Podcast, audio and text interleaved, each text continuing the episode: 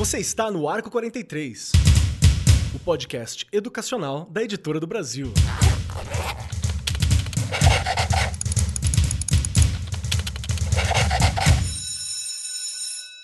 Saudações para você, meu querido professor, minha querida professora, e nós estamos aqui no mês do professor. Isso é algo que tem que ser lembrado. Tudo bem que, apesar de ser um mês, vamos lembrar que professor é importante o ano inteiro, professor está sendo importante na pandemia inteira, professor existe desde sempre, vai continuar existindo. Mas vamos nos focar no nosso mês do professor nesse momento e ainda conversando sobre alguns assuntos intrínsecos a essa prática pedagógica educacional muito divertida, muito sofrida nunca perfeitamente remunerada. Somos nós, os professores. E vamos pensar o seguinte: que ser professor é além de construir essas pontes para o conhecimento, também é ser ouvinte, amigo, conselheiro, tem um monte de coisa dentro da ideia de ser professor. E para conversar sobre isso comigo, está aqui ela, aquela que é o arquetipo de professor, a ideia primordial, aquela que inspirou os livros de história e de filosofia, sociologia e educação a discutir o que é educação e professor. Regiane Taveira, sentada à minha destra. Como você está, minha querida? Ai, Keller, eu já falei e vou repetir. Você se supera. Eu sou antiga pra caramba, né? Não tem como não colocar essa aí também. Teve, um programa que eu ainda falei, né? Quando Deus disse faça a luz, o Regiane Taveira pediu pra ele escrever alguma coisa. Acho que eu pois mandei uma é. dessa em algum momento. Né? Mandou, né? você mandou uma dessa. Mas beleza, não tem problema nenhum. Me sinto muito bem, na verdade, não é? E tenho muita coisa ainda para aprender. Com certeza. Né? Com certeza, já aí é, dando um oi para os nossos ouvintes, para as nossas ouvintes. É uma delícia a gente poder falar né, desta profissão nesse mês que é o mês aí dos professores, mas como você já colocou muito bem, Dia do professor é todo dia, não é? E uma característica que eu acho que é importante que você não destacou aí dos professores, para ser professor não pode ser muito bom da cabeça não, viu? Tem que ah, ser meio sim. maluquinho. Faz parte aí é uma brincadeira que parece, né? Mas é verdade. A gente não pode ser muito bom da cabeça, não. Tem que ser meio maluco, sim. E isso é uma característica até que importante na profissão. Eu não vou falar quem está por aqui hoje, mas com certeza são pessoas que vão nos contar aí muitas coisas que vão fazer. Que, claro, vão fazer com que a gente reflita sobre a profissão, mas além disso, fazer com que a gente ainda queira continuar sendo e quem ainda não é, queira ser, não é, Keller?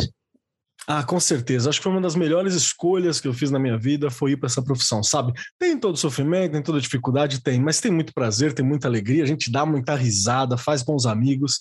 E falando em bons amigos, vamos citar agora quem vai compor essa mesa com a gente hoje no mês do professor.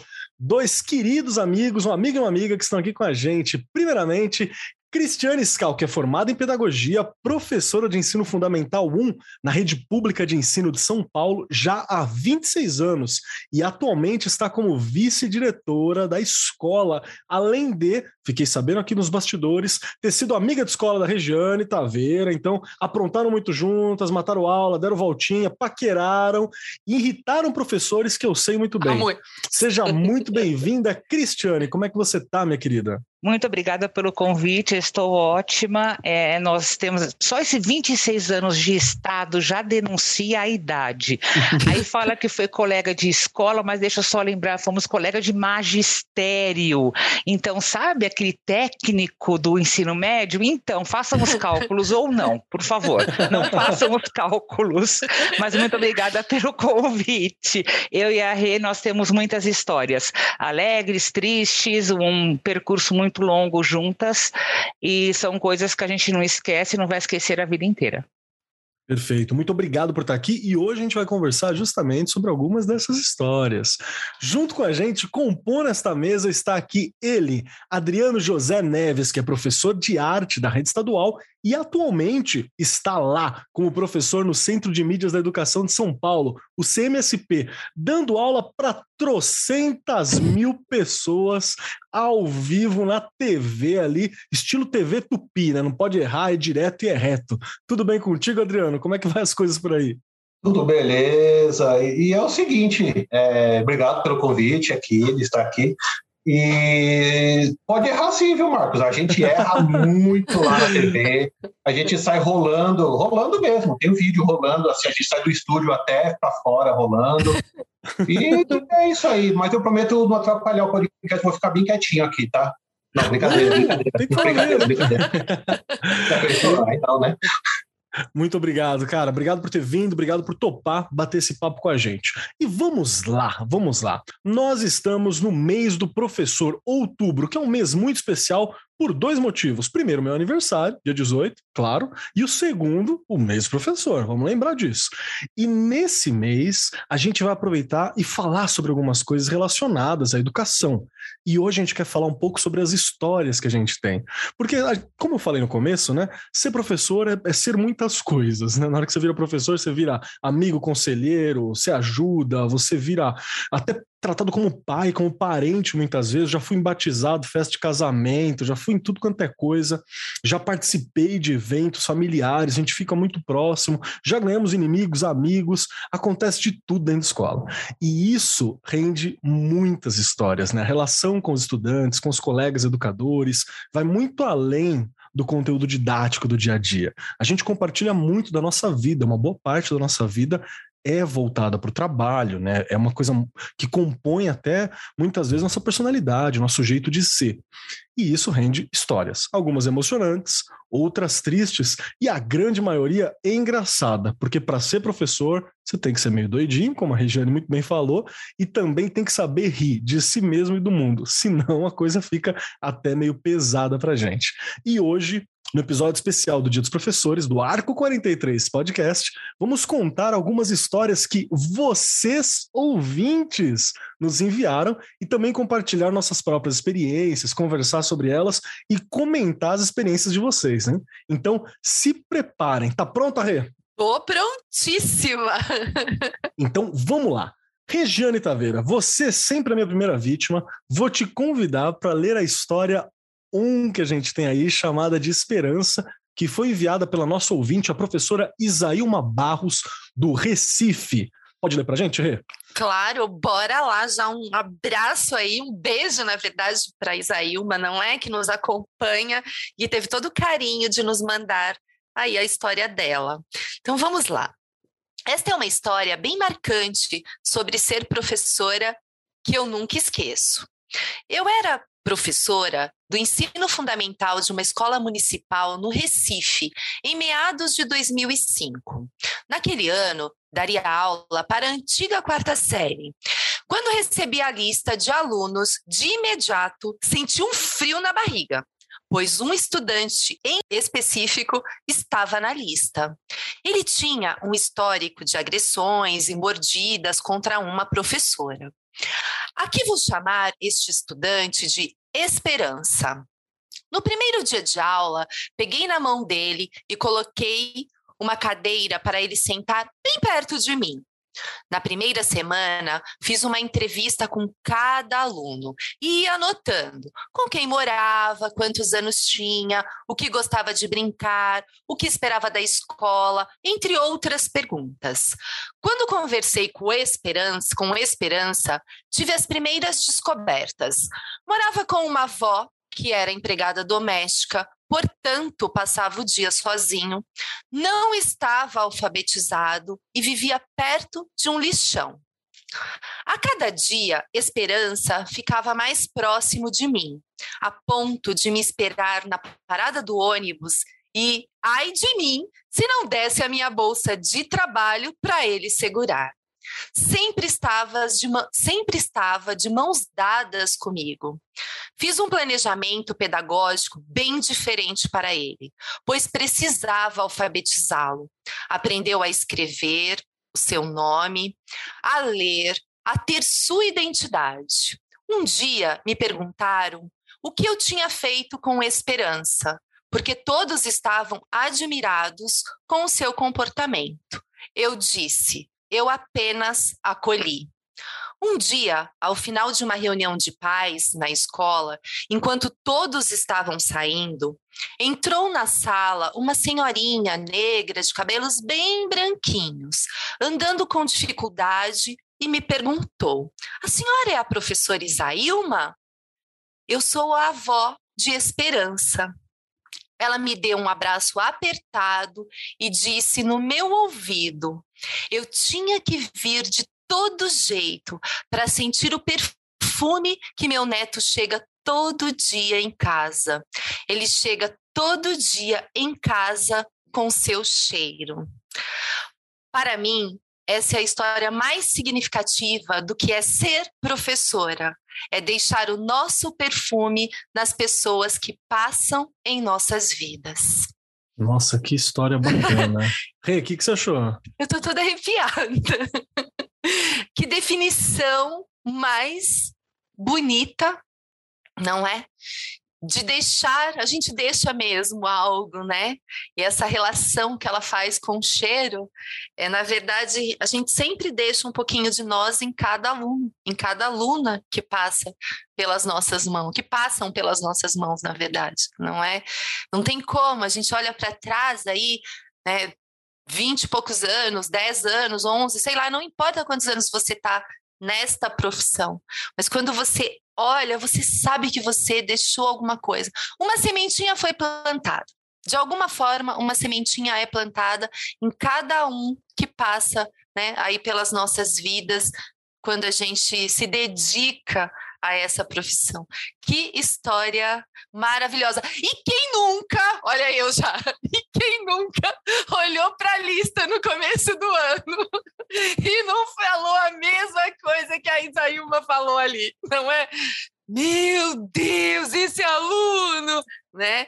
E a gente com certeza vai dando aquele jeitinho de professor e vai fazendo com que as coisas se encaminhem e vá, né, e vá melhorando ali durante o ano. Incrível, incrível. Adriano Neves, o que, que, você achou dessa história? Gostou dela? Conhece alguma coisa parecida? Já aconteceu algo com você que te assemelha ou que você acha que tem ligação com esse acontecido? Bom, eu achei bem comovente e também achei que eu tenho que usar mais desodorante e perfume também, né? Deixa eu é brincadeira. Mas para marcar a criança agora, estou sabendo que eu tenho que tomar banho. Uh, mas assim, gente, acontece de tudo mesmo na escola, né? Pô, tem várias histórias assim comoventes, com histórias é, engraçadas, e muitas vezes histórias que a gente, eu acho que é por isso que a, a Regiane chamou eu aqui, para contar a história quando o professor vira aluno, vira, é, vai no passado e vira aluno de novo. No, vou contar aqui um, um caso, pode contar a história já? Pode. Pode. Então, beleza. Uh, acho que foi a primeira escola que eu trabalhei, a primeira escola do estado, não vou falar o nome aqui, mas enfim, bem naquela periferia mesmo, assim, sabe? Aquelas que parece filme, que você chega assim, você... Eu tenho 1,86m, né? 120 quilos, mas eu tava, sabe, o olho assim, começando a chorar, eu falei, meu, é isso mesmo? Mas enfim, eu fui lá na escola, cheguei lá, a gente tinha uma, dire... uma diretora assim, super carrasca, super carrasca mesmo. A professora parecia uma buchadinha de bode. A gente sempre chamava ela de buchadinha, que ela era pequenininho, redondinha, igualzinho. E tinha um terreno super enorme assim em volta da escola, de vez em quando pegava fogo o terreno, não sei que tocava fogo, ele pegava fogo, enchia as salas de fumaça. Teve um dia que encheu de fumaça, é, bom, ela queria que todo mundo ficasse na sala, mas todo mundo saiu, aí chegou bombeiro, os alunos foram dispensados, e a gente, professor, ficou na escola, né? A gente ficou lá na escola, tudo, e a gente falou, meu, vamos embora, mas como embora, meu? A diretora não dispensou, e aí, como, ah, meu, vamos embora, o pessoal todo, professor de matemática, professor de geografia, eu de arte, ah, vamos embora, não sei. Ah, não, vamos, vamos na biblioteca, vamos na biblioteca. A gente foi para a biblioteca, a gente ficou lá. Aí, de repente, o professor de matemática olhou assim e falou: Meu, o portão está aberto. Vamos embora? Falei: Ah, então vamos. Meu, sabe aquelas tiazinhas do bolinho de chuva, aquelas bem professorinha mesmo? Foi professorinha pegando as coisas correndo. Aí o professor, aí ficou um professor de geografia vigiando na porta para ver se a, a buchadinha não aparecia. Aí o, o, o de matemática foi lá para abrir o portão, para ninguém fechar o portão. Aí foi aquela fila de professores, todo mundo correndo, igual aluno, igualzinho aluno. Então, tem essas histórias também, né? Que às vezes nem é o aluno, Engraçado, mas acontece com a gente. Mas você sabe que muito professor bom. tem uma tendência a se comportar como aluno em algumas situações que é muito doido, né? Eu falo isso para minha minha coordenadora, para minha diretora. Eu falo assim, às vezes tem que tratar a gente que nem aluno, sabe? Porque a gente tem essa tendência a se deixar. Meu, muito bom. Várias vezes. Cris, vou te perguntar, e para você, o que, que, você achou dessa história da Isailma? E se você tem alguma coisa semelhante, assim, se te lembra de algo na memória? Ó, para ser muito sincero, foi uma história que me emocionou muito, porque eu tenho, eu costumo dizer, eu era uma aluna muito terrível, muito, mas muito terrível. Imagine o pior aluno que vocês já tiveram na vida, o dobro. Essa fui eu durante uns bons anos da minha vida como estudante. Eu costumo dizer que eu vim, escolhi minha profissão, ou ela me escolheu, na verdade, aí é outra história, mas a, a, profissão me escolheu. E a maioria dos meus alunos são estilo esperança. Então, eu me identifiquei muito. A Regiane foi minha coordenadora, trabalhamos como professora juntas, né? Ela foi minha coordenadora por muitos anos, ela sabe disso. Eu atraio esperanças na minha vida. Né, eu atraio crianças que precisam de, de um norte, de um caminho, que precisam de uma professora um pouco mais louca como eu, que eu não sou uma professora muito normal, não gosto de ser normal. Eu tenho, tive algumas esperanças na minha vida e essas esperanças me tornaram o ser humano que eu sou hoje. Eu sou muito grata por todos eles. Às vezes a gente não consegue, logicamente, recuperar é. todas as esperanças, né? É difícil você recuperar todos eles, mas quando você tem esses alunos esperanças que depois você encontra depois de 4, 5 anos, 26 anos no magistério, né? Então a gente encontra alguns que já são quase avós, né? Então deixa para lá. Mas quando a gente encontra alguns alunos, e não me importa o que, eu não me importo no que eles se formaram, eu não me importo com o que eles estão trabalhando, eu me importo que eles são honestos. Sim. Porque eu trabalho, sempre trabalhei em escolas de periferia, a minha vida inteira, algumas mais, outras menos, mas sempre em escola de periferia. Quando eu me encontro aquele que está trabalhando numa loja, num shopping, que está falando um bom português, que, que está, sabe, ganhando a sua vida honestamente, eu penso assim, sabe o perfume que a professora falou? Para mim, esse é o perfume que eu deixei na vida deles. E toda essa aprendizagem que eu tenho com eles é o perfume que eles deixaram na minha vida. Então, foi uma história que realmente me emocionou muito, muito mesmo, de verdade. Perfeito, perfeito. Você sabe que eu te, teve um ano também, né? Aquelas histórias que todo professor que está ouvindo a gente aqui já aconteceu na escola dele em algum momento, se não aconteceu, tende a acontecer. Que os professores olham os alunos difíceis das salas e falam assim: ah, vamos montar uma sala para trabalhar especificamente com eles. Aí todo mundo fala, nossa, que ideia genial, vamos ajudar. E não é, na verdade, você está querendo excluir os alunos que são mais complicados, que você tem alguma dificuldade. E aí montaram um sexto ano. Eu trabalho muito pouco nossa. com quinto, sexto. Normalmente eu pego de oitavo ano para cima, ou normalmente ensino médio, para ser mais comum ainda. E aí montaram uma sala e ainda por cima tiraram eles do período da manhã, que era o período deles, e colocaram eles no período da tarde, que era o período fundamental 1 numa das escolas. Então eles estavam deslocados entre os deslocados num lugar de deslocamento, assim, eles não tinham, não sentiam espaço. Eu acho que foi uma das, das decisões mais incorretas assim que eu já presenciei na educação em escola, né? Mas na hora fez sentido e para o pessoal lá e tá tudo ok. E aí acabou que vários professores não acabaram não abandonando, né? Mas acabaram tendo dificuldade para ir porque era fora do horário normal os horários normais eram de manhã e tinha aquela sala né, deslocada no horário da tarde. Então era muito difícil. Sem contar que tinha muita defasagem de aprendizagem, tinha bastante dificuldade. Era um sexto ano que tocava o terror e ficou apelidada de sala do sangue de Jesus tem poder. Assim. Esse era o apelido dos professores da sala. É terrível, né? Era o apelido que tinham dado para a sala. E recentemente a gente foi, fiquei dois anos com eles, eu fiz questão de pegar o trabalho com eles, tiraram muito minha paciência, eu tirei muito eles do sério também, mas foi um lugar muito bacana para mim treinar algumas coisas diferentes, da aula fora da escola, né, na, no, no espaço do jardim da escola, em outras áreas além da sala de aula, levar algumas coisas que hoje a gente chama de metodologias ativas, mas na verdade era para eles fazerem algo, né? E foi uma das situações que eu topei também com algumas dificuldades que eu tenho até hoje na minha formação, que é quanto a desenvolver melhor a alfabetização. Depois eu conto uma história também sobre uma situação envolvendo a alfabetização. E assim, era uma sala de esperanças, né? Era uma sala de esperanças. Muito bacana ver que alguns deles já estão uns baita dos homão esse dia. Esse dia eu estava pedindo um lanche para comer, veio um dos alunos uhum. no com o motoboy. Aí ele falou assim: Você lembra de mim, tio? Puta do marmanjão, assim. Eu falei, falei, rapaz, da onde que eu lembro? Ele falou assim: Você deu aula pra gente lá no sexto tal. Eu falei, ô oh, irmão, e aí, como é que você tá? Falei o nome dele, a gente conversou um pouco, então foi muito bom ver que eles estão bem, ver que a vida tá acontecendo e ver que a gente acaba marcando também, né? Faz sentido essa piração? Faz, faz, gente. É, eu trabalhei aqui na rede né, do Estado de São Paulo quando tinha aquelas salas de recuperação de ciclo.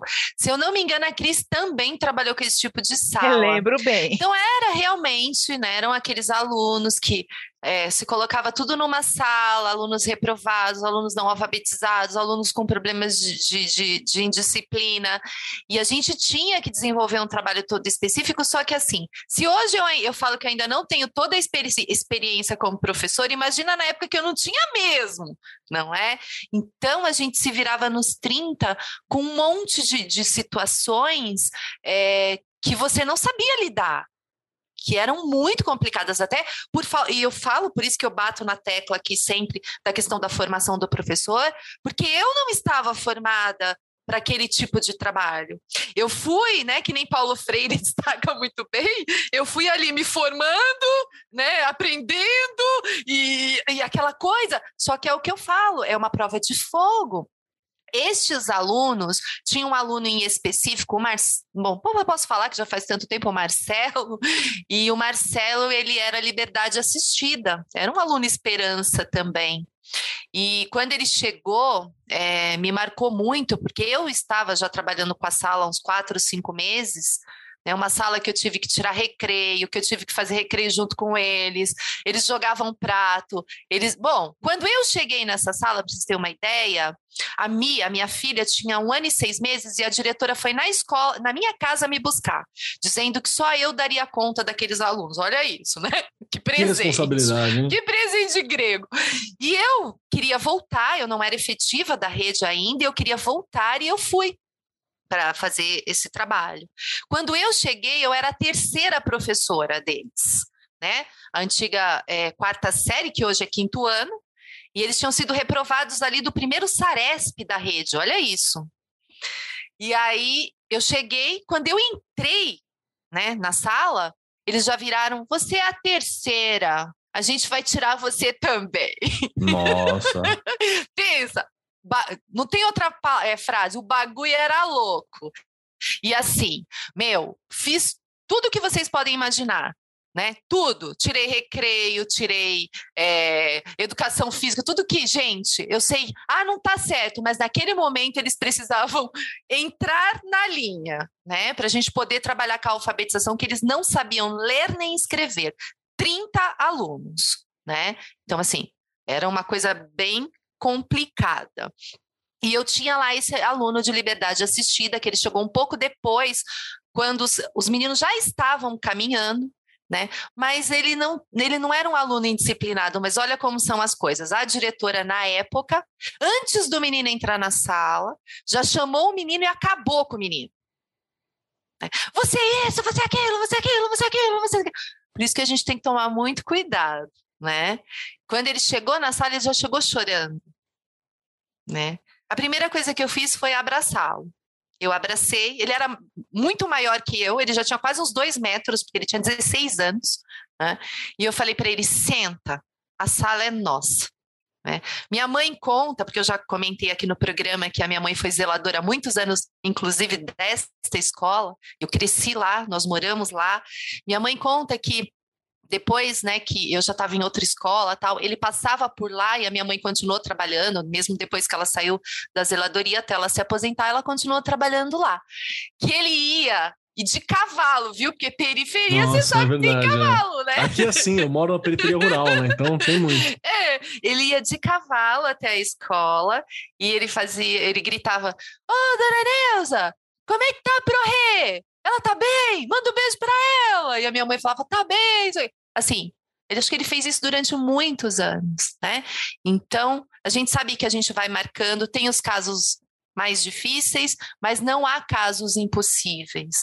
Eu acho que o acolhimento, a gente vai falar disso aqui ainda durante o programa, mas o acolher já, é, já, tem, já faz aí uma grande diferença na vida destas crianças e destes adolescentes, né? Perfeito, perfeito. Professor Adriano Neves, dá uma lidinha para a gente, por favor, na história número 2, Cadê a professora? Que foi enviada pela Letícia, que é um nome fictício, professora da rede municipal e do ensino superior de algum lugar do Brasil. Beleza, vamos lá. Durante uma aula de práticas educacionais, discutia sobre o lúdico com a turma. Então, né? Estávamos brincando mesmo. A turma alucinada, fazendo muito barulho, tudo parte do processo. E eu em cima da mesa tirando fotos. Enquanto isso, professores e alunos de fisioterapia reclamando do barulho e o pessoal de educação física olhando para dentro da sala através de uma janelinha pela porta. Enfim, tinha virado uma simulação de caos da época da escola. De repente, chega o inspetor com tudo na sala, super feliz, e pergunta: Cadê a professora? De quem é essa aula? E a professora era eu, em cima da mesa, Fiquei em choque. As pessoas sempre perguntam quem é a professora porque nunca acreditam que a professora sou eu. Bom, depois de muita discussão, consegui um espaço numa quadra da universidade para essas aulas. E como diz aqueles comerciais, e não é só isso! No primeiro dia de aula na quadra, todo mundo feliz, muito empolgado, aquela turma pegando fogo, até que uma aluna cai bate a cabeça e desmaia. Eita! Pois é. Agora imagine toda a situação. Já havia causado da outra vez. Todos os olhos em cima de mim agora. Ela acordou e não deixou ninguém chamar a ambulância. Já que ela estava de carro, eu fui dirigindo. Porém, o carro era automático. E eu nunca tinha dirigido um carro automático. Então fomos eu dirigindo, daquele jeito, né? Com a desmaiada no carona e a enfermeira da universidade no banco de trás.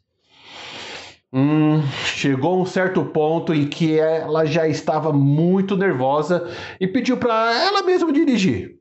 Então fomos, ela dirigindo e eu segurando um gelo na cabeça dela. No hospital, os médicos examinaram ela e no final das contas não havia acontecido nada demais, além do nervoso por ter batido a cabeça. Passamos a madrugada no hospital, conheci o marido e as filhas dela, rimos e as aulas seguiram na quadra, porém com muito mais cuidado agora. Meu Deus, mano, que história! O que, que você achou, Adriano, dessa história? é, não sei, se estava certo ela sair ali, né? Levar, esperar uma ambulância pelo menos, sair também, já pensou? Pegar um carro automático, tá com coragem ali. Não é, cara? Gente. Fala aí.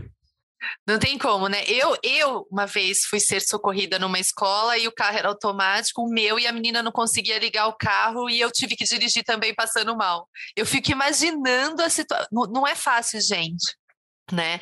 E assim, essas coisas acontecem, acidentes ali na escola acontecem o tempo todo. Sim, é? muita gente junto fazendo coisas, né? Assim Sim. Assim mesmo. E essa coisa que me lembrou muito da história aí é você não parecer professora.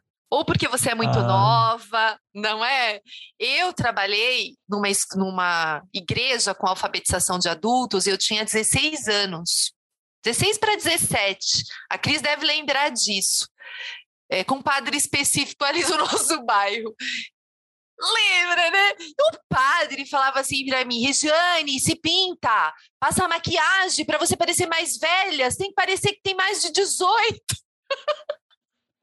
e, gente, não tem como, né? Ah, não tinha, eu tinha 16 para 17 anos, então assim, eu era muito novinha, não é? E os, e, os alunos eram de 50 e pouco, né? Alfabetização de adultos, então pensar aí que eles eram todos mais velhos do que eu não é?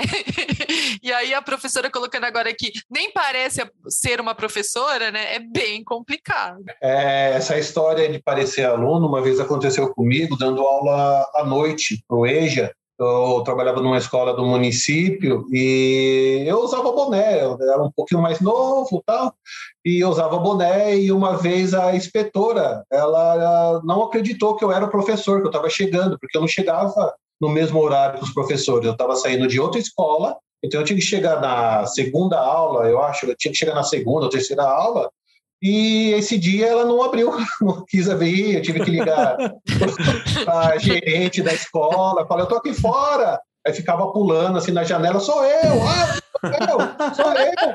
E a inspetora não deixava. E, enfim, isso daí acontece. E outra coisa é isso de machucar aluno, né? A gente que é, trabalha com ensino, o ciclo 1, né? Ah, geralmente a molecada tá correndo no pátio, às vezes tropeça, bate, aí acontece a gente chamar a inspetora, só não pode chamar a inspetora lá que trabalhou comigo, que ela foi socorrer o aluno, aí ela desmaiou. Nossa, mano, pronto. Aí teve que a gente pegar é, a gente teve que pegar o aluno e ela socorrer os dois, aí fica complicado, né? Mas é isso. Você me lembrou duas histórias também que aconteceram comigo, né? Uma sobre ser confundido com aluno. Eu entrei na universidade com 17 anos. É, eu faço aniversário em outubro, né? Então eu terminei cedo a escola e eu passei o, o, o terminei o terceiro com fazendo 17. Né? Então, quando eu entrei na universidade, eu estava com 17 anos. Meu pai, que, que assinou para mim entrar e tal.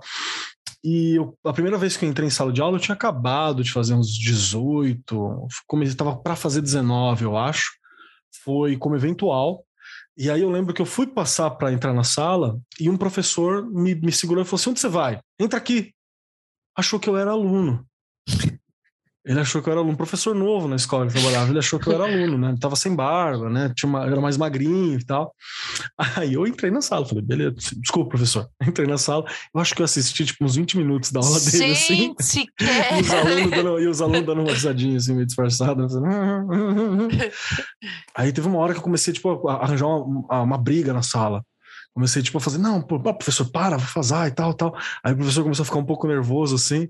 Aí eu levantei e falei assim, eu também sou professor, desculpa de encher o saco, seja bem-vindo à nossa escola, os alunos, ei, gostamos de você, professor, pro outro. E aí hoje ele é um grande amigo meu, a gente acabou de fazer um baita de um trabalho legal sobre setembro amarelo agora. Braço você, Anderson, seu lindo. a gente aprontou, aprontou muito fazendo essas coisas. Então teve essas confusões também. Cristiane, e o que que essas histórias, o que que você tem a dizer sobre essas histórias e se te lembrou alguma coisa? Vamos lembrar um detalhe, que tem toda essa cara de escola fundamental, né, ensino básico, mas é ensino superior que a história se passa, né? Ela é numa universidade, logo no começo verdade, ela tá falando isso, né? Verdade. Universidade. Na então, universidade. Vamos lá, o que, que você achou, Cris, dessa história? Eu nunca tive problema de ninguém me confundir por ser mais nova, porque hoje em dia nem tanto que eu não tenho mais paciência, mas eu sempre fui de me maquiar muito. Acho que a Rei lembra disso, eu sempre gostei muito de usar muita maquiagem, às vezes até um pouco exagerada. Uh, eu, é ao contrário, na verdade, eu já passei muito por acharem que eu não era professora, porque hoje é muito normal. A tatuagem é algo é. muito normal hoje em dia, né? Hoje é tudo muito mais liberal. Mas lá, quando eu comecei, eu já tinha algumas tatuagens na vida, né? Não na vida, no corpo, na verdade. Eu já tinha algumas tatuagens. Então, os pais, uh, diretor, quando eu entrava em escola assim nova, diretor um pouco mais velho do que eu, não aceitava muito bem me olhava com uma cara do tipo: Isso não vai ser uma boa professora, porque olha o tanto de tatuagem que esta mulher tem. Os pais me olhavam, me estranham. Hoje os pais têm muito mais tatuagens do que eu, né? Mas na época nenhum pai tinha tatuagem, era uma escola muito mais tradicional, né? E eu nunca é. fui muito tradicional. Então, às vezes, eles achavam que eu não era professora por isso, e os alunos também, porque eu sempre fui de brincar muito com eles. Hoje em dia tem outras gírias, né? Mas na época era, e aí, mãe? Ano, e aí, cara, eu brincava muito com eles, vamos lembrar que aula para Fundi 1, né? Então eles tinham aquele linguajar meio assim, querendo ser mais adultos, né? E eu brincava com eles igual, então eles não me achavam muito com cara de professora por isso. Agora, de machucar aluno, eu nunca tive grandes problemas em, em relação a isso. Tive de já socorrer alunos que caíram, etc e tal, mas de machucar, não. Acho que eles tinham um pouco de medo de se machucar perto de mim, pensando no que eu poderia fazer. Então, acho que eles não se machucavam perto de mim. Mas agora, de não ser reconhecido mesmo como um professor, era por causa da tatuagem, não por causa da carinha de bebê. Vocês me fizeram lembrar agora, eu era vice-diretora de uma escola lá no Campo Limpo e um dos alunos, eu já não estava mais na escola, mas assim, eu sempre socorri, né? Eu nunca tive esse problema, acho que a Cris sabe, eu socorro, eu não tenho é, medo, então eu é, consigo até dar ponto falso ali, eu fiz cursos de primeiros socorros, enfim. Não aconselho também, porque tem que tomar muito cuidado com o que você faz com o aluno e com a aluna ali na escola. Mas esse aluno, eu já tinha ido embora e ele tentou subir na grade da quadra, né? E óbvio, né? Tinha umas, umas que estavam para fora, assim, o arame. E ele escorregou. E adivinha o que cortou?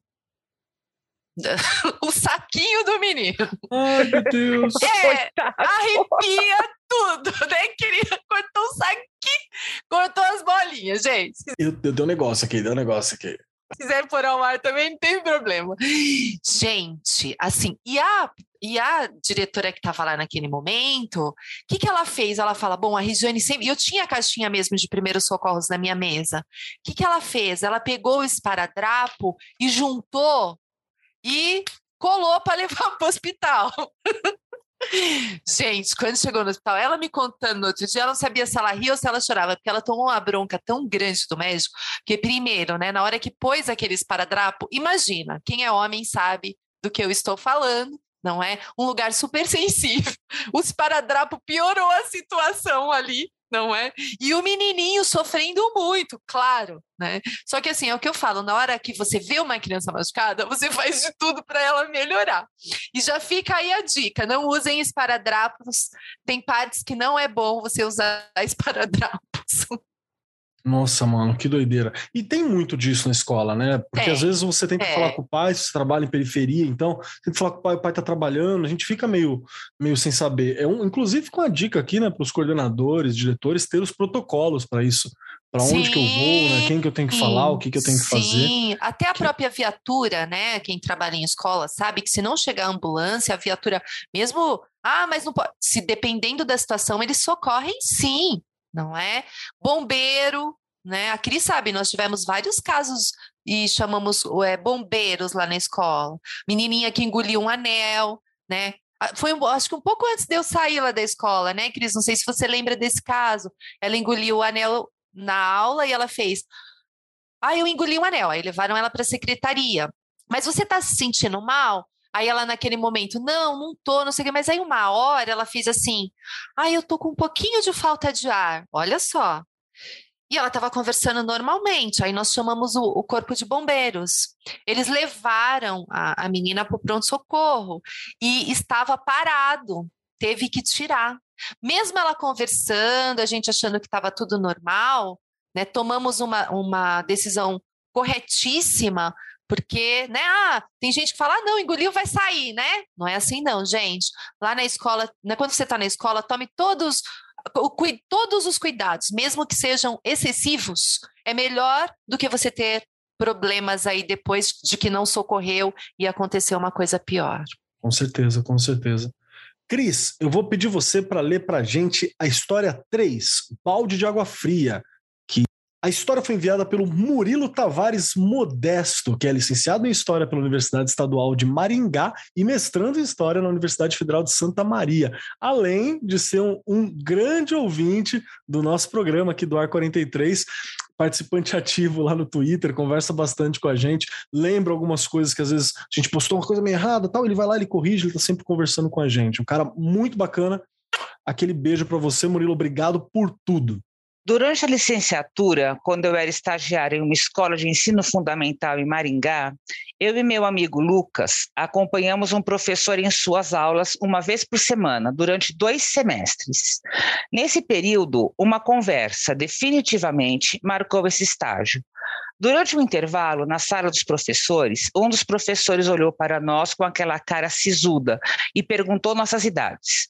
Ao saber que tínhamos 21 anos, questionou se nós realmente queríamos ser professores, insistindo que ainda éramos jovens e poderíamos mudar de carreira para buscar algo mais lucrativo. Rimos de nervoso, respondemos que sim, queríamos nos tornar professores e trabalhar com o ensino. O que eu particularmente achei desanimador.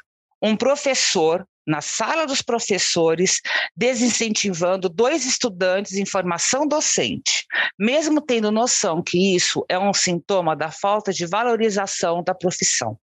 Enfim, a experiência que eu trago não é uma das mais animadoras, mas é um comentário para indicar que o interesse pela educação segue vivo, especialmente ouvindo os debates da Arco 43 podcast.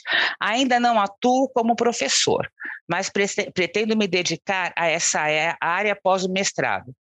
Gostaria de ressaltar como semanalmente o Arco 43 faz minha cabeça borbulhar de reflexões sobre a prática em sala de aula, os diferentes métodos de ensino e as formas que professores e estudantes aprendem em conjunto. Agradeço a oportunidade de participar com esse relato e parabenizo Regiane, Keller e a equipe do Arco 43 e da Editora do Brasil pelo trabalho fenomenal desse podcast que incentiva o trabalho por uma educação de qualidade. Um abraço a todos vocês. Nossa, Nossa cara. Primeiro, delícia. obrigado, né? Lindo Ai. esse fim e terrível esse começo, né? que difícil. Eu vou, vou puxar para você, Cris, primeiro. É, você já tomou algum balde de água fria desses, de falar assim, ah, larga isso enquanto dá tempo, sai dessa vida de professor? O que já fez você, tipo, pensar em desistir, assim? Nossa, acho que uns 200 mil nesse tempo de magistério, porque eu comecei também relativamente nova no magistério, eu comecei a dar aula, acredito que com 20, 21 anos, é, 20 para 21.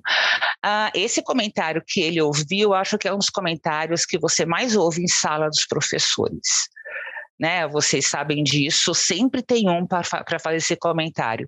Uh, mas eu nunca deixei que me abalasse, em nenhuma outra situação eu deixei que me abalasse.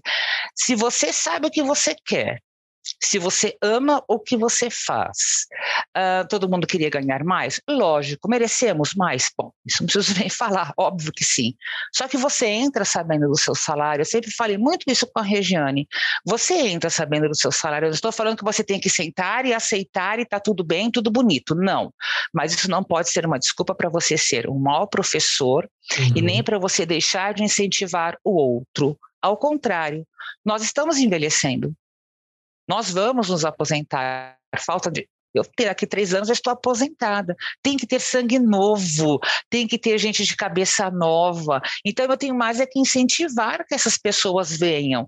E eu nunca deixei que, que isso me colocasse para baixo ou eu desistisse da minha profissão. Alguns casos te deixam hum, momentaneamente desanimadas. Vou até contar aqui, depois, se vocês não quiserem colocar no ar, não tem problema, até a Regiane vai ficar chateada, tenho certeza. Eu fiquei três anos com a mesma sala, né? Entre esses meus alunos não alfabetizados no terceiro ano, eu tinha um aluno chamado Paulo Henrique, um menino que não sabia absolutamente nada, não lia, não escrevia nada bem. Terminou o ano alfabetizado, tem uma história de vida muito triste, etc e tal. Eu estava, há uma semana atrás, eu estava no meu recesso das minhas férias, fui ver um e-mail da escola do, da, da vara da juventude, da infância e juventude, pedindo o documentação do Paulo. Meio estranho, né? Por quê, né? Bom, fui lá ver toda a documentação que precisava, não sei o que lá. Pois bem, o meu bebê, que eu fiquei por três anos, está preso por tráfico.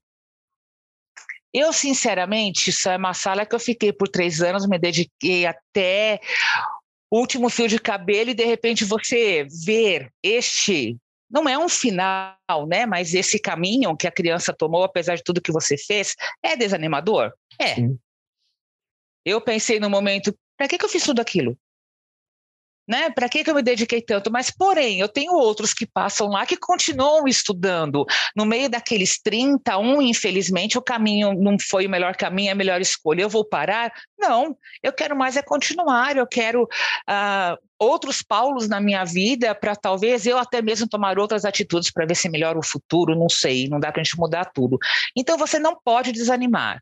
Para mim não existe no mundo, não estou desmerecendo nenhuma profissão, por favor, mas para mim não existe no mundo realmente uma profissão tão linda, um caminho tão difícil, mas uma profissão tão linda como a nossa. Para mim realmente não existe. Perfeito, perfeito.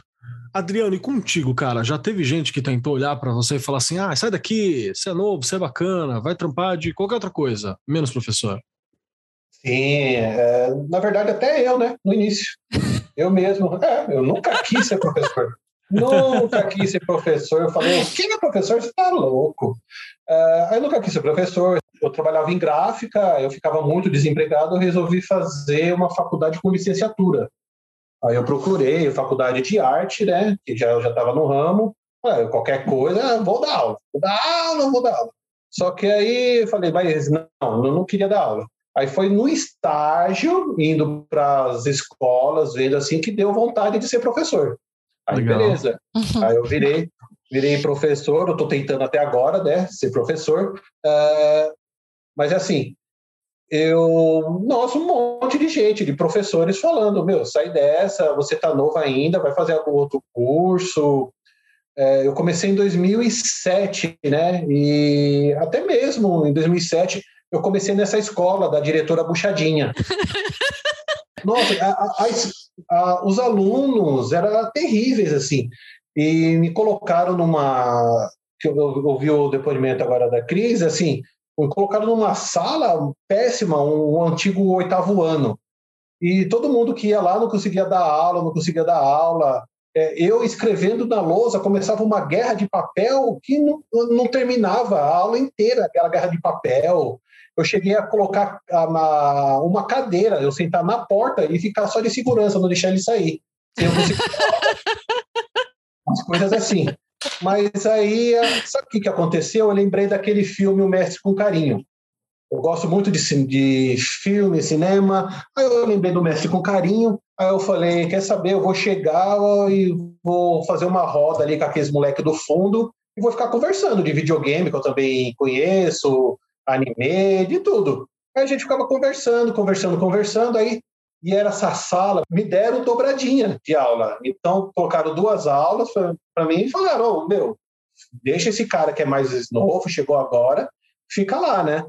Uh, aí, o que, que eu fazia? Eu, as duas aulas ficava conversando com eles, ficava conversando com todo mundo, conversando para ver se mantinha quieta a sala, mas eu não passava nada, nada de, do que eu tinha que passar, só ficava conversando. Até que chegou um dia, todos eles calmos, aí eu fazia essa roda, todo mundo ficava em volta da minha mesa, a gente conversando de tudo quanto é assunto. Aí eu falei, meu, vou ter que dar um jeito. Aí eu levantei, assustado, sabe quando parece que vem um cachorro quer te pegar e você sai bem devagarinho, assim. Eles estão te vendo, mas você finge que não está te vendo, aí você sai devagarinho. Aí eu levantei, fui para a lousa e comecei a passar matéria lá na lousa. Comecei a passar, do nada, eles continuaram a conversa, eles estavam conversando ainda, só que aí eles pegaram o caderno e começaram a escrever o que estava na lousa. Aí o que, que eu fazia desse dia então, depois desse dia? Eu chegava, a primeira aula sempre conversa, a primeira aula era só conversa, de tudo. Tudo quanto era coisa, tudo mesmo, a gente conversava. É, aí, na segunda aula, eu passava o que tinha que passar mesmo e foi, foi tranquilo. Até o final do ano foi bem tranquilo essa sala. Mas foi uma coisa difícil no início, porque a gente não, não sai da faculdade sem saber essas coisas, né? Foi Exato. um filme que, que me inspirou, é. um filme que me inspirou, que eu tive essa ideia. Não foi uma professora, todo mundo chegava, ah, deixa essa sala para lá, deixa quieto, tenta passar na lousa, leva um negócio do mimeógrafo e passa para eles. É, aí é complicado, né? O pessoal vai desestimulando você. E, pô, é isso. Nossa, Verdade. que história bacana, cara. Você primeiro criou a relação para poder educar depois, né? Porque educar precisa de Sim. relação, não faz sentido se não ter. O que, que você achou, Rê? Gente, que delícia, mas acho que é bem isso mesmo. E acho que ele tocou de novo aí num ponto, né? Que é a formação como é, difícil. E quando você chega novo numa escola, que você até comentou que estava aí se identificando com a fala, quando a gente é novo, tudo parece que é com a gente, né?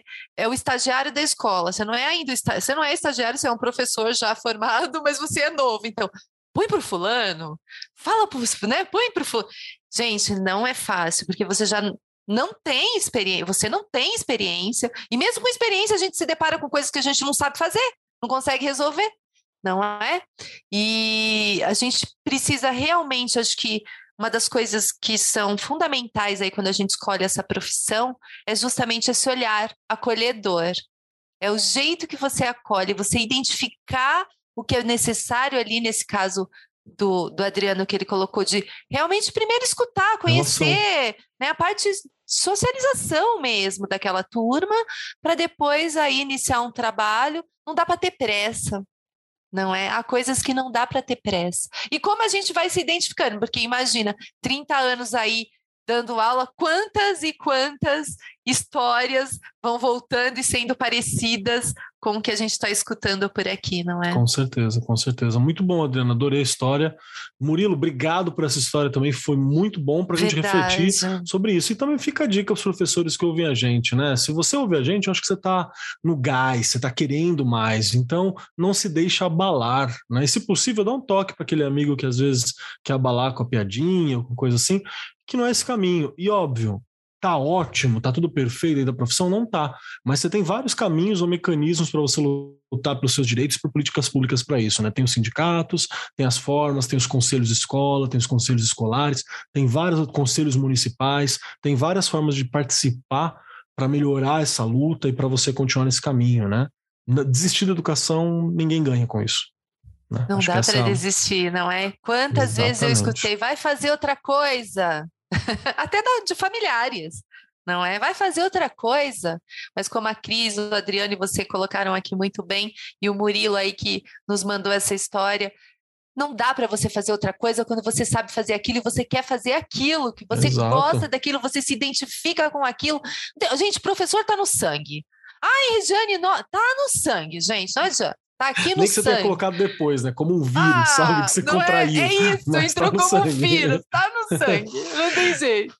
Deixa eu puxar aqui a história número 4, que é Bonezinho, enviada pelo professor Clayton, nome fictício, da rede estadual de ensino de algum lugar. Essa história não é engraçada. Porém, de uma forma tragicômica, ela reflete a precarização do nosso trabalho. Então vamos refletir sobre a precarização do trabalho novamente, hein? Vamos lá. Toda segunda-feira, as crianças ficam enfileiradas e tocam o hino nacional numa escola onde dou aula. Eu, já atrasado, naquela loucura de sair da escola de uma cidade, correr para a escola da outra, cheguei no meio do hino e avistei aquele aluno.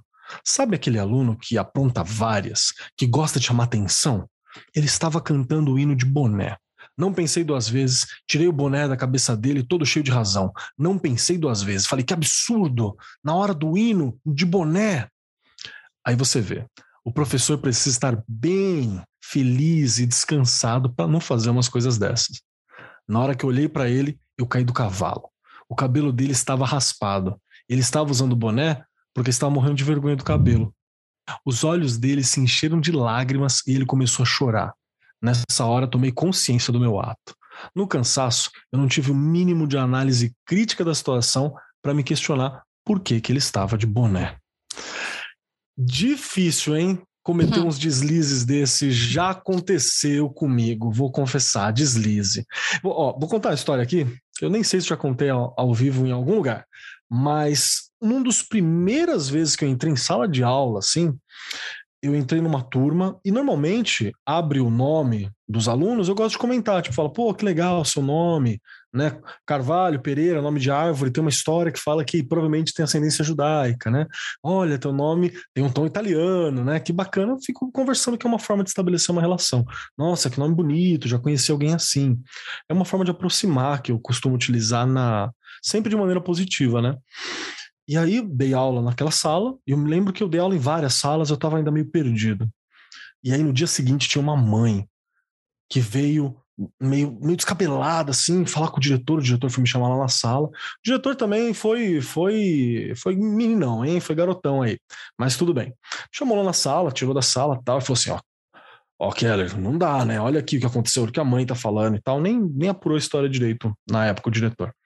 Mas eu fui conversar com a mãe, e a mãe falou assim: não, porque meu filho ele tem, ele é, ele é depressivo, ele tem dificuldade, e você falou do nome dele. Aí eu falei: eu posso ter falado, porque eu comento isso na sala de aula mesmo. Normalmente não é para ofender, mas pode ter escapado, pode ter sido ofensivo de alguma forma que eu não entendi. Aí eu falei, mãe, pode ter acontecido, tô pronto para pedir desculpa. Né, se for o caso. Falei, me desculpa se aconteceu e tal. Aí eu olhei e falei assim, qual é a sala dele? Aí eu peguei a lista, né? Tava com as listas da sala na mesa, eu peguei a lista. Aí tal. E eu vou falar um, um nome fictício, mas parecido o nome dele. Era. Deixa eu ver o nome aqui, peraí. Ronivon. Ronivon. Aí eu falei assim, no... aí eu falei, nossa, ele, aí, o nome do menino era nome fictício, Ronivon. E aí eu, a mãe falou assim: Ah, você disse que o nome dele tem um som russo.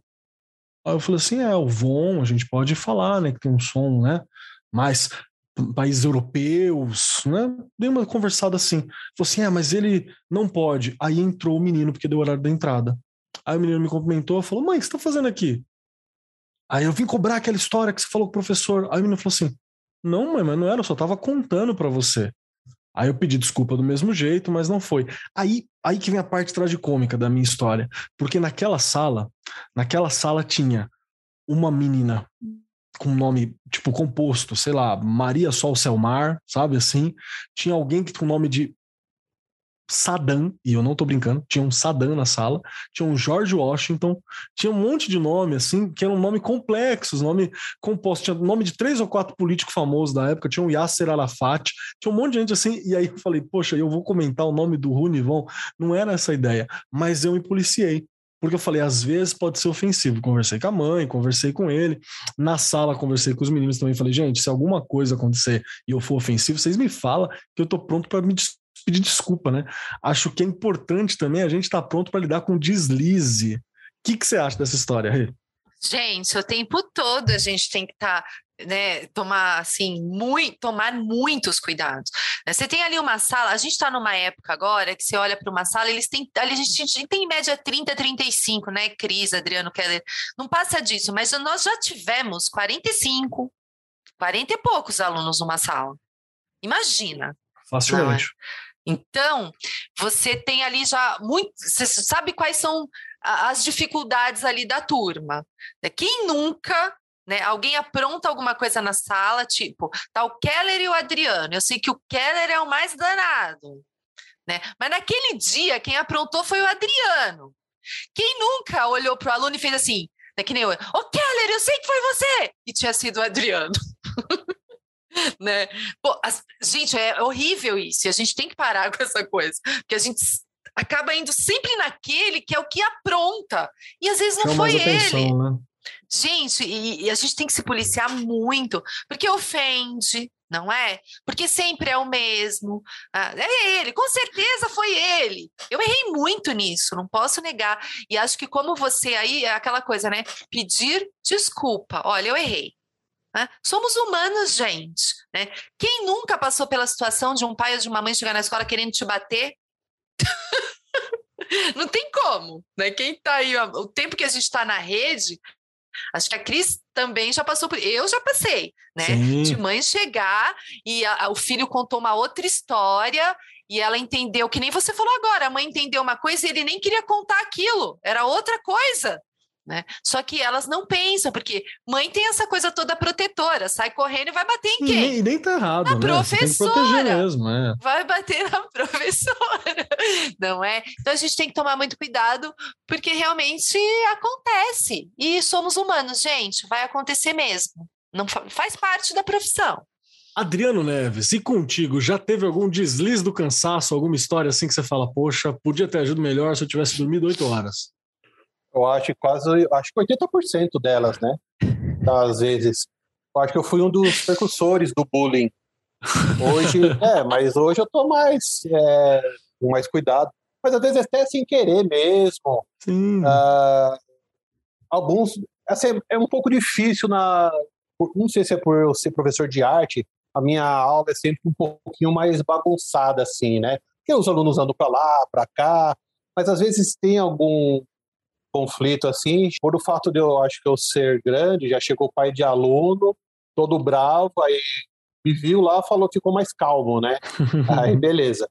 Uh, mas uma vez aconteceu uma coisa assim, não foi um deslize meu, mas aconteceu na minha aula de arte que eu, eu falei para os alunos, ó, oh, pessoal, amanhã a gente vai ter pintura Então, foi numa escola particular. Vamos arrumar uma roupinha velha aí, um avental, o que vocês tiverem, para não sujar a roupa, né? A gente vai trabalhar com guache, mas sai fácil mesmo assim. Vamos cuidar da roupa. Beleza, chegou no outro dia, tava todo mundo lá, aquela salinha apertada, as crianças lá, eu acho que nove anos, oito anos. As crianças de oito anos, tudo pintando, e tinha uns lá que não levaram a camisa, como sempre, o avental, não levaram nada. Aí começaram a pintar, de repente, e, e tem. Eu sou bem rigoroso assim, na sala, tem várias regras para mexer com tinta guache na sala. O aluno não levanta, ele levanta o braço que quer falar comigo, eu vou no lugar. Se ele for levantar, ele tem que deixar o pincel e a tinta. É, nossa, é um regime militar ali na, na aula de arte. Enfim, a, o menino, do nada, foi sem querer, ele esbarrou num potinho de tinta, e esse potinho de tinta foi para a roupa de uma menina. Encheu a camisa nova da menina de tinta. Eu falei, ah, isso daí depois sua mãe vai reclamar, todo mundo vai reclamar. Ela tava, começou a chorar, todo mundo vai reclamar, você tá bonita assim de vermelho, não tem problema nenhum, é, todo mundo vai reclamar lá na sua casa, mas depois só lavar que sai. Beleza? Beleza, falou, tchau, quarta-feira, até a quarta-feira que vem. Quarta-feira que vem, a coordenadora me chama, fala, Adriano, o que, que você fez? Mas, hein? Já chega assim, não é nem boa tarde nem nada, Adriano, o que você fez? O que, que foi? Ah, ela falou, ah, a camisa da fulana, a cinta não sai, tá, ela tá toda vermelha, tá, até na pele dela ficou vermelho, não sei o quê, pererê, pererê, pererê. quando eu fui ver, era tinta de parede que tinha nos potinhos de guache. Nossa, algum, mano! Algum pintor, alguma reforma na escola lá teve, colocaram dos potes de guache, aquele pote grande, tinta de parede. Eu cheirei Gente. aquele. Na hora eu nem liguei, deixei quieto, falei, nossa, sai, já aconteceu comigo. Mas não, era tinta de parede. É, meu, deu um auê essa tinta nessa roupa. É, tipo, três semanas ficou esse auê com essa tinta. Aí a coordenadora me tirou, ela, ela, ela me contava o que estava acontecendo lá com os pais. Mas eu sei que o bicho pegou com essa tinta aí. E essa aí foi uma historinha que aconteceu. Nossa, que doideira, mano. E com você, Cris, já aconteceu alguma coisa do tipo, se eu tivesse com oito horas de sono, bem alimentado, não teria dado problema? Olha, já me aconteceram algumas histórias que eu pensei o seguinte: por que, que eu não fiquei dormindo? Sabe aquele famoso eu acordei por quê? Hoje em dia nós temos que tomar muito cuidado com o que nós falamos, né? Claro. Porque expressões que nós usávamos antes que não eram realmente expressões para causar nenhum desconforto, hoje em dia é um problema. Né? E eu tenho uma bendita mania de falar. Criança, quando começa a se mexer muito, sabe que não para na cadeira, vai para um lado e vai para o outro. Qual é a expressão que você mais usa? Menino, mas você fica pulando de galho em galho, parece macaco. Hum. E hoje em dia isso é o quê? Hoje em dia é uma né, é, chega a ser ofensivo, mas sim, você falava sim. macaco no sentido de animal que pula de um galho para o outro. Eu não preciso nem contar, né, alguns pais indo em escola para falar que eu estava ofendendo o filho, porque eu estava me referindo não ao animal, e sim levando para o lado que eu estava me referindo a preconceito, etc e tal. Só vamos lembrar que eu estou longe de ser loira dos olhos azuis, né? Independente disso, nunca teria preconceito, porque você, então, o que, que eu fiz para não ter mais problemas? Não existe mais o animal macaco na minha vida, o que, que eu faço? Você não para, você parece um canguru, menino, você pula para um lado e para o outro. Resolvi o problema. eu mudei o animal. Pronto. Então é verdade, hoje em dia eu falo, gente, vocês parecem canguru. Vocês saltam para um lado, vocês saltam para o outro. Mas eu já tive alguns problemas em relação a isso.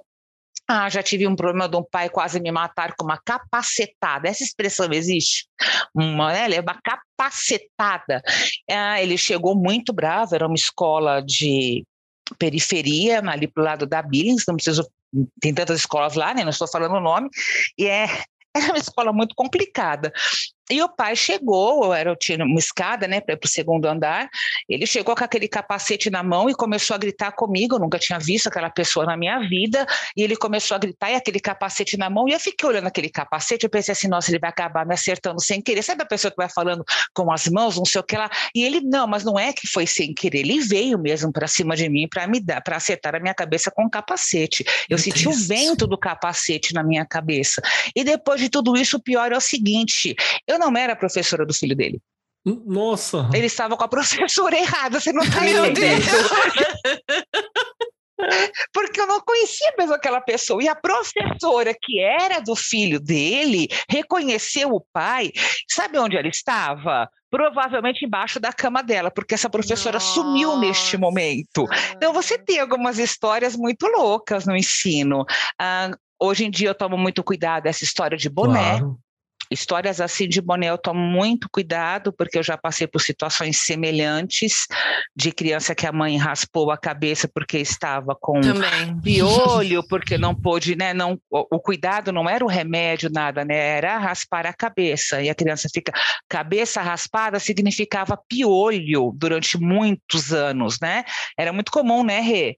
Sim, Aí eles rasparem muito. o cabelo. Então, quando as crianças chegavam na escola com o cabelinho raspado, as outras já começavam a, sabe, a perturbar, porque, ah, tá piolento, não sei o quê. E eu era muito rígida. Hoje eu sou menos, por incrível que pareça, mas eu era muito rígida com o negócio de boné na sala nunca, essas coisas. Então, eu cometi alguns erros iguais a esse. Você vai aprendendo com o tempo, né? Ou então, quando vem um pai com um capacete na mão. Hoje em dia, vejo um pai com capacete capacete na mão, eu fiquei um pouco traumatizada com o capacete. Mas acontece, muitas histórias assim. Você me lembrou uma que teve uma vez que eu estava dando uma aula sobre. focando com a história da África, né? E aí a gente falou sobre várias palavras africanas. E aí teve um pai que veio assistir minha aula. E para mim tá tudo bem, eu sempre convido os pais para assistir minhas aulas se quiserem, não tem problema nenhum com isso. Mas ele não veio na intenção de assistir a aula, ele veio na intenção porque ele achou que eu estava ensinando palavras indevidas pro, pro filho, porque falou que era palavrões, falou que o som não era ok, que não era ideal. Né? Tem todo um preconceito também, né? Mas não é essa discussão.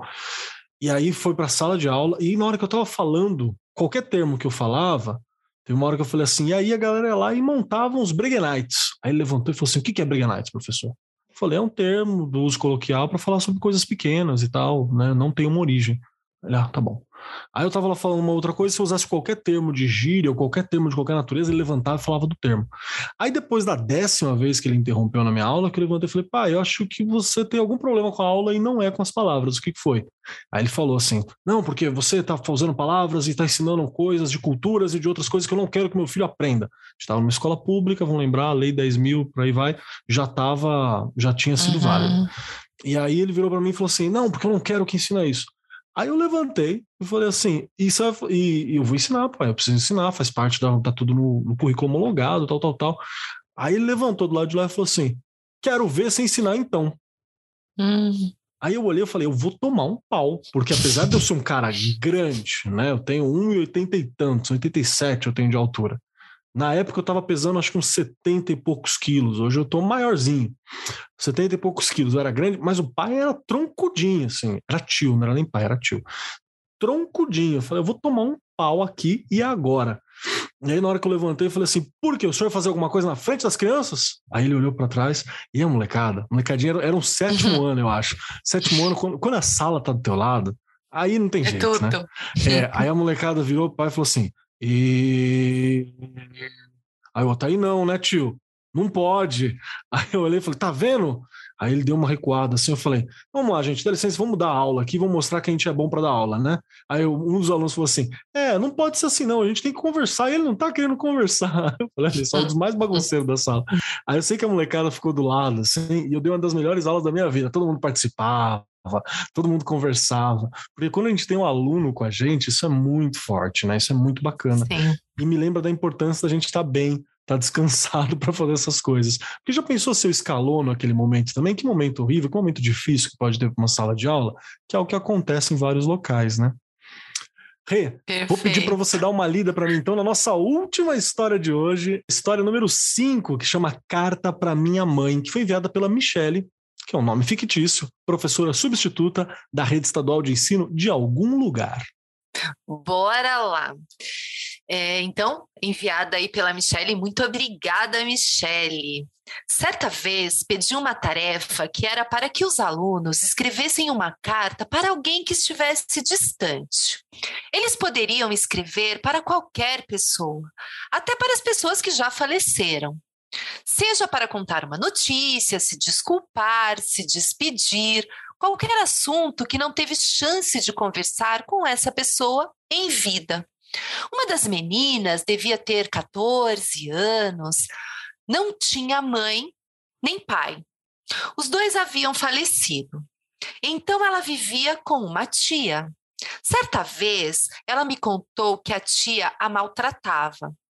Na redação, ela escreveu para a mãe, falando o quanto ela sentia falta dela e do pai. Também falava sobre a relação com a tia. Nessa mesma tarefa, outra menina de 11 anos, que é criada pela avó e a mãe, nem sempre está presente. Escreveu que sentia muita falta da mãe e que nem sempre a esperava para vir fazer as trancinhas no cabelo dela para ela poder ir à escola. Estas duas redações me marcaram muito. Chorei muito quando li e me fizeram refletir sobre a presença dos pais na vida das crianças. O que passa na cabeça delas? A gente, como professor, filtra muito do que acontece com as crianças. Nossa, e que aí, louco, né? é, a gente vive uma realidade aí, acho que escutando você, o Kelly, ah, você, Keller, a Cris, o Adriano, nós viemos de escolas, estamos sempre em escolas aí periféricas, né? Na periferia. E a gente sabe que a realidade das famílias é, não tem, não mora com o pai, mora com a mãe, não tem, né? Ou mora com a avó, uh, já faleceram, uh, mora com um tio, mora com uma tia. Gente, são muitas, né, as histórias que a gente sabe que não são, não existe a família Doriana mais, né? Então o professor e a professora que está se formando já, né, tenha essa consciência. Não tem papai, mamãe, filhinhos, todo mundo bonitinho ali. Tem isso. Então, muitas vezes, a gente teve um episódio aqui, é, ali, que a gente falou disso, que não tem como o professor e a professora não se envolver. Em alguns momentos, você é mãe, você é pai. Não adianta você falar assim, ah, eu não sou, não é problema meu. Gente, não tem como. Você se envolve sim, você quando você sai da escola, você leva os problemas sim, você fica pensando ali nas histórias, como a Michelle colocou aí, são histórias que ficam na sua cabeça, você passa o final de semana pensando, você passa a noite pensando. Não, você está lidando com seres humanos, não tem como você dizer, fechei o portão da escola, agora eu esqueci tudo, tô indo para casa curtir a sexta-feira. Não tem como. Os problemas vão com você, mas é muito assim, é, você vai falar, ai, Regiane, nossa, que horror. Não, é muito gratificante. Você aprende muito, você cresce bastante como ser humano. Claro que falta muito para a gente, né? Eu sempre falo isso, somos seres inacabados, mas você vai crescendo e melhorando como pessoa o tempo todo, porque você sabe olhar para o outro como uma pessoa única, né? Não somos iguais. Acho que é o importante da gente pensar, é uma das coisas importantes da gente pensar nesta profissão. Adriano, você tem alguma história da família ou do pessoal, dos, dos estudantes ou dos alunos que te tocou e você falou, rapaz, essa pegou? Ah, sim. É... Bom, várias escolas sempre tem aquela vaquinha, né, para comprar um presente de Natal, um tênis para aquele aluno. É, sempre tem alguma coisa assim. Mas o, eu estreiei uma vez que eu trabalhei no centro de São Paulo, aqui na capital. E então, eu sempre trabalhei na periferia e de repente eu fui para uma escola do centro, ali perto da 25 de março, aquela região ali, sabe, Glicério, aquela região bem. Enfim, uh, tinha um, um aluno lá, ou uma aluna, não lembro bem. Eu lembro que chegava assim, sempre sujinha, sempre sujinha, a roupa sujinha, tudo isso daí. E aí depois a gente falava, nossa, mas o que, que aconteceu, tudo? A gente descobriu, é uma história meio pesada, assim, que ela não tomava banho, ela só tomava banho se tivesse algum adulto presente com ela, porque ela morava num prédio que tinha vários apartamentos, mas só tinha um banheiro. E aquele banheiro tinha um buraco que às vezes tinha um cara que ia, ia lá e olhava o buraco. Então, a família dela falou que você só toma banho quando tiver alguém em casa. Como ela estudava de manhã, o pessoal saía para trabalhar, ela acabava não tomando banho. Então, isso aí que me marcou até hoje, assim, uma coisa bem diferente que tem da periferia, essa verticalização, assim, né, da pobreza, diferente, assim, da, da, da periferia. E é isso aí. Que coisa, né? A gente acaba até se tocando aí no sentido de como a gente realmente precisa ouvir e saber das histórias antes da gente falar qualquer coisa. Acho que volta um pouquinho no que a gente comentou agora há pouco, não é? Assim, porque a gente viu que a pessoa fala, não, essa pessoa precisa tomar banho, vamos lá, oh, vamos fazer um, um como se diz, uh, um projeto na escola para uhum, ver se, se toca essa pessoa, que ela precisa tomar banho, vamos falar de higiene. Só que não, não é só isso daí, né? Tem outros problemas por trás. É mesmo a coisa do caso do boné. A gente Sim. tem que conversar. Foi uma, de, uma das histórias que eu fui para casa pensando. Muitas vezes assim, eu, eu saio, eu, eu tento deixar o problema na escola, assim, eu não levo para casa. Mas esse até hoje, ó, eu lembro até hoje que isso daí foi em 2010, 2009 que aconteceu isso. E até hoje eu lembro disso, né? Porque conhecer a história, saber o que estava acontecendo, onde ela vivia, não tinha como ela tomar banho. Então não era uma coisa de, ah, vamos fazer um projeto de higiene porque aquele aluno está vindo. Gente, tem que tomar muito cuidado, não é? Porque Exato. você tem que entender a realidade, saber o que, que acontece ali, né, com aquela criança. Realmente. Pra não envergonhar também, né? Porque às vezes a gente Sim. quer fazer uma coisa para ajudar, a gente faz o caso do boné, né? Então tem que tomar muito cuidado com isso. E você, Cris? Eu acho que para você poder ser um bom professor, você tem que conhecer o meu pensamento, tá? Você tem que conhecer a história do aluno. É essencial você conhecer a história do aluno. Eu não estou falando que você vai conhecer os mínimos detalhes, mas pelo menos os fatos mais importantes. Você tem que conversar com o seu aluno, porque são tantas histórias, são tantos momentos tristes que eles passam, até mesmo para você tomar cuidado com o que você vai falar, como você vai agir com ele. Eu tenho histórias, como eu disse para vocês, né? Parece que os meus alunos são todos meio danadinhos, né? Mais, mais danados. E eles serem mais danados, o comportamento complicado deles é por causa da família, ou melhor, pela falta da família, né, pela falta da, da, da, base familiar. Muitas vezes, eu não sei se é certo ou se é errado, mas muitas vezes o professor, a professora, é a única pessoa que trata aquela criança com dignidade e amor. Ele só vai ter amor naquelas cinco horas que ele está com você. Ele só vai ter atenção naquelas cinco horas que você está com, com, com ele.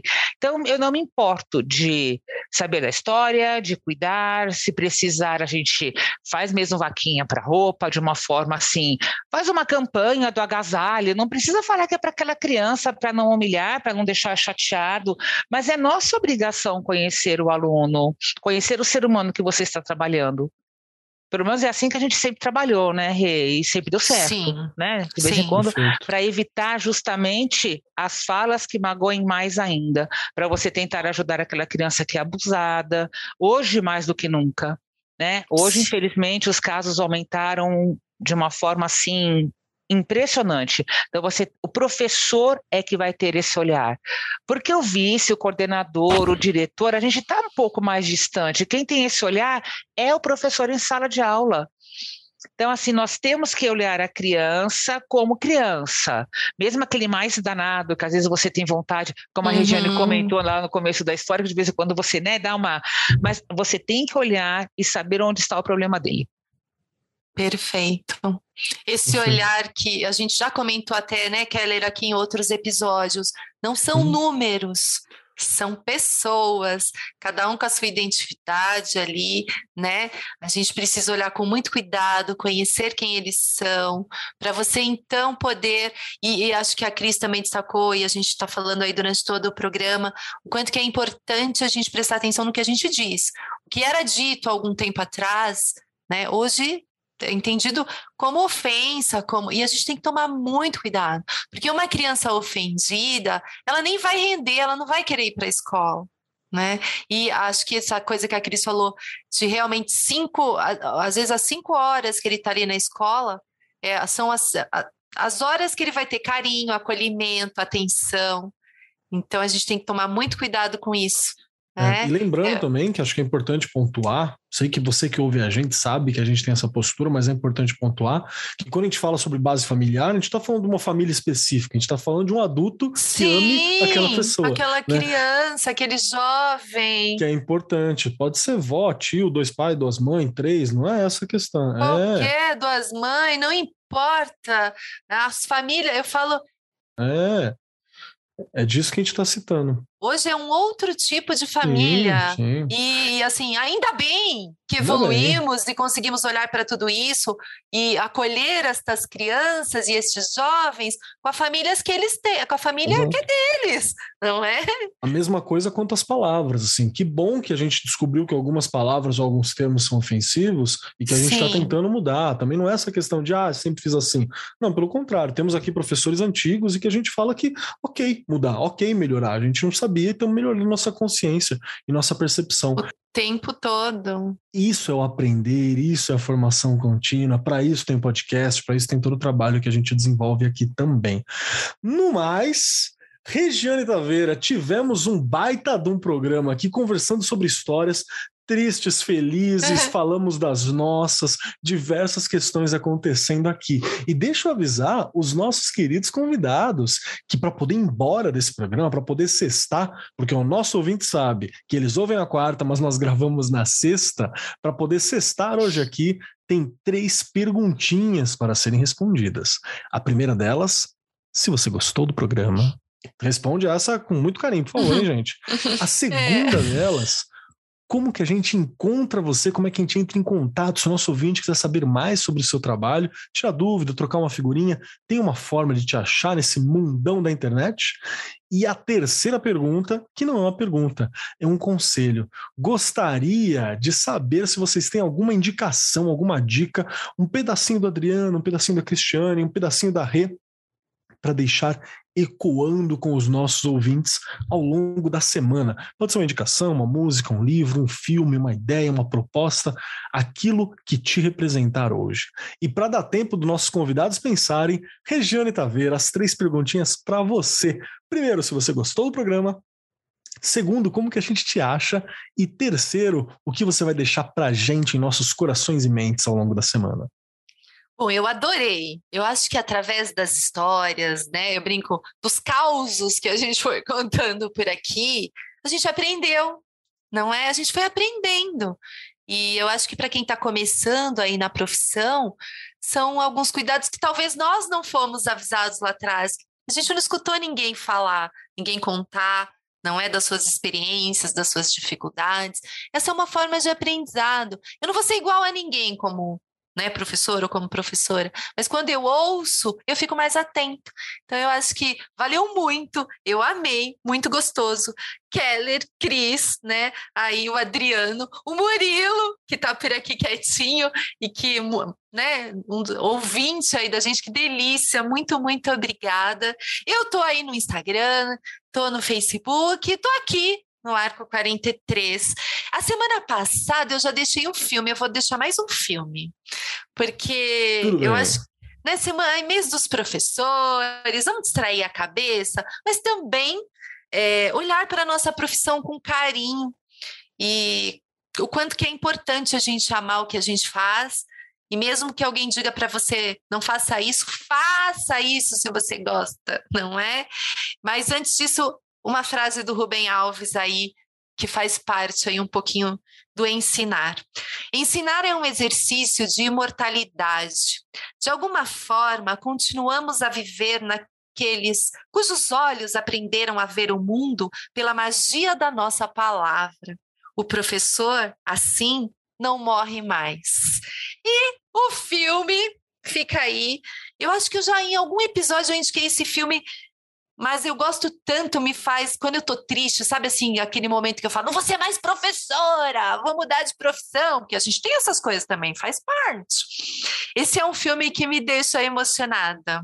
Nunca é tarde. É a história de um professor, o Alberto Manzi, que ele né, é italiano, é verídico, né, ele dá aula num reformatório. Assistam, assistam que dá um up no ser professor. Bacana. E agora você, Adriano Neves, que está aqui com a gente, muito obrigado pela tua presença, muito obrigado pela tua participação. Tem três perguntinhas para você para poder cestar hoje e refletir mais sobre o que é ser professor ao longo da semana. Primeira delas, se você gostou do programa. A segunda, como que a gente acompanha o seu trabalho, como é que a gente te encontra, se você quer ser encontrado apesar de estar tá na TV, né? Não tem como não, não ser encontrado. E a terceira questão de hoje, o que, que você gostaria de deixar ecoando nos corações e mentes dos nossos ouvintes? Bom, uh, adorei o programa. É assim, a primeira vez no podcast. Isso aí é uma honra para vocês, é claro, né? Eu aqui. É brincadeira. Eu adorei muito. É, oh, gostei mesmo. Uh, onde vocês me acham? Uh, é tudo arroba pro sem tinta, sem, o número 100. Onde vocês colocarem arroba pro sem tinta, vocês vão me achar. Orkut, TikTok, YouTube, no Serasa, casas de banho. Pode te, qualquer lugar, é só colocar arroba pro sem tinta. E vou deixar assim uma dica de filme que ele é um filme indiano que chama Tarizanpar. Acho que, deixa eu pegar o nome dele aqui, em português, é Toda Criança é Especial. Ai, maravilhoso. uh, ah, Como Estrelas na Terra. Ele está em português, Como Estrelas na Terra. Vou deixar de dica isso daí, puxando uma sardinha aí, porque é um professor de arte ali que, que cuida do menininho. Para quem quiser chorar bastante, é legal esse filme aí. E também fazer uma indicação para os professores novos aí para não se espelhar em ninguém. Espelhe ninguém que não vai dar certo, então chega lá e com a cara e coragem que você vai achar o seu jeito, beleza? E é isso aí. Adriano, muito obrigado pelo seu tempo, muito obrigado por estar aqui com a gente, muito obrigado por compartilhar tuas histórias, tua experiência. Valeu muito, cara. Um grande prazer. Espero que a gente se trombe muitas outras vezes. E Cristiane Scal, você que tudo aquilo que eu falei para a região em todos os programas vale para você também, afinal sempre estiveram juntas, né?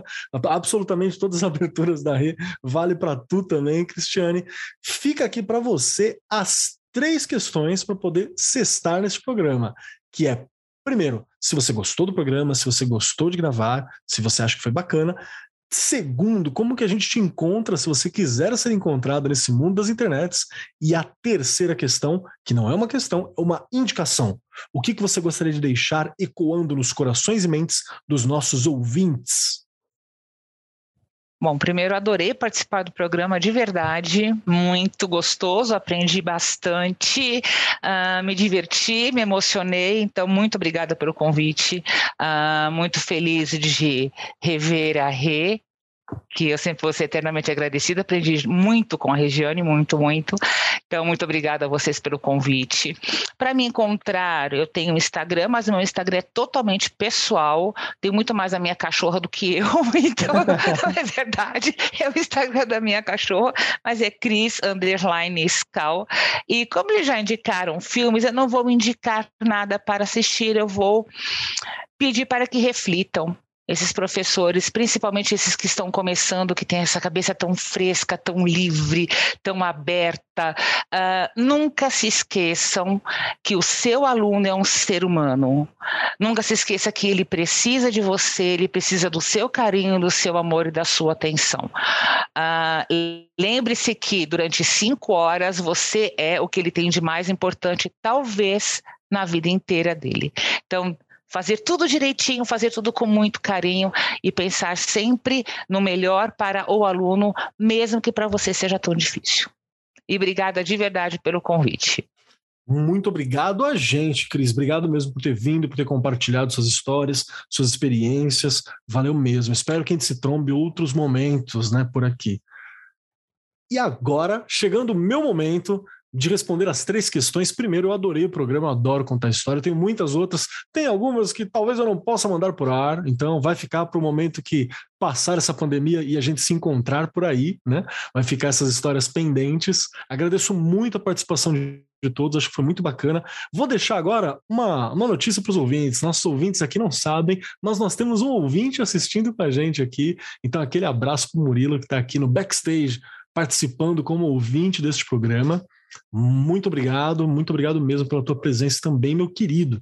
E se eu quero ser encontrado, pode me encontrar. Arroba Marcos Keller na maioria dos lugares e arroba Keller no Instagram. Que também é bem pessoal, mas é uma maluquice, né? Miscelânea dos trabalhos que eu faço, das brincadeiras e por aí vai. Então, siga por sua conta e risco. Tá aí avisado, hein? No mais, estou sempre aqui no Marco 43, junto com Regiane Taveira e grande elenco, né? Que está sempre aqui sendo convidado a participar com a gente. E o que eu gostaria de deixar ecoando com os corações e mentes do pessoal vai ser um filme também. Vou colar na galera do filme, que é um filme chamado A Chegada. É um filme de ficção científica. E tem a Amy Adams fazendo a professora Louise, uma pesquisadora. Louise, Louise eu não lembro sobre o Louise Banks, eu não lembro sobre o nome dela agora mas é um filme de ficção científica que fala muito sobre a importância de alguém que é instruído, que trabalha na linha da educação, que está tentando entender os processos. Na história tem uma nave alienígena que chega em vários pontos do mundo e dentro dela tem uma galera, tem uns, uns ETzinhos, que são ETzões, querendo se comunicar. E você vê o exército, todo mundo já falando de briga, de guerra, de conflito, e a única pessoa que é a professora, uma linguista lá, uma pesquisadora, que ela fala: não, a gente tem que entender antes, vamos entender o que está acontecendo, não é assim que funciona. E tem uma cena magnífica dela pegando a lousa e falando: tá, isso que vocês querem fazer? Tem que entender isso, isso, isso, isso aqui, isso aqui, isso aqui, o outro, que é um bom exemplo de alguém que pesquisa, alguém que tem uma linha, alguém que tem um objetivo, alguém que o conhecimento e com e o trabalho, com o comprometimento pela paz pelo conhecimento, acho que é importante. Então, aquelas referências de professores da ficção, que eu acho que é muito legal para todos nós, sempre temos por aí. E também a série Merli, Dê uma olhadinha, é um professor de filosofia numa escola na França, chama Merli, tem aí nos agregadores de, de, de, de, de série, de filme, nas plataformas de streaming.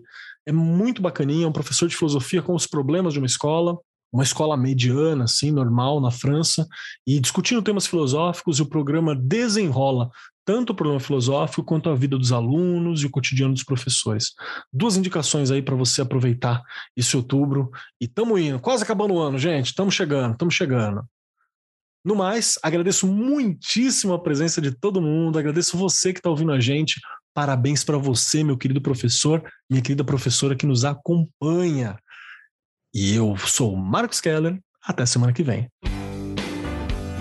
Este programa foi apresentado por Marcos Keller e Regiane Taveira. Gravação e edição Agência Bowie. Produzido pelo Departamento de Marketing da Editora do Brasil. Gerência de Marketing Helena Poças Leitão. Coordenação de Marketing Lívia Garcia. Siga-nos nas redes sociais: facebook.com barra Editora do Brasil, twitter.com barra Editora do Brasil, instagram.com barra Editora do Brasil oficial e youtube.com barra Editora do Brasil. As opiniões expressas no programa são de responsabilidade dos responsáveis respectivos convidados e não expressam necessariamente a opinião da Editora do Brasil ou de seus colaboradores.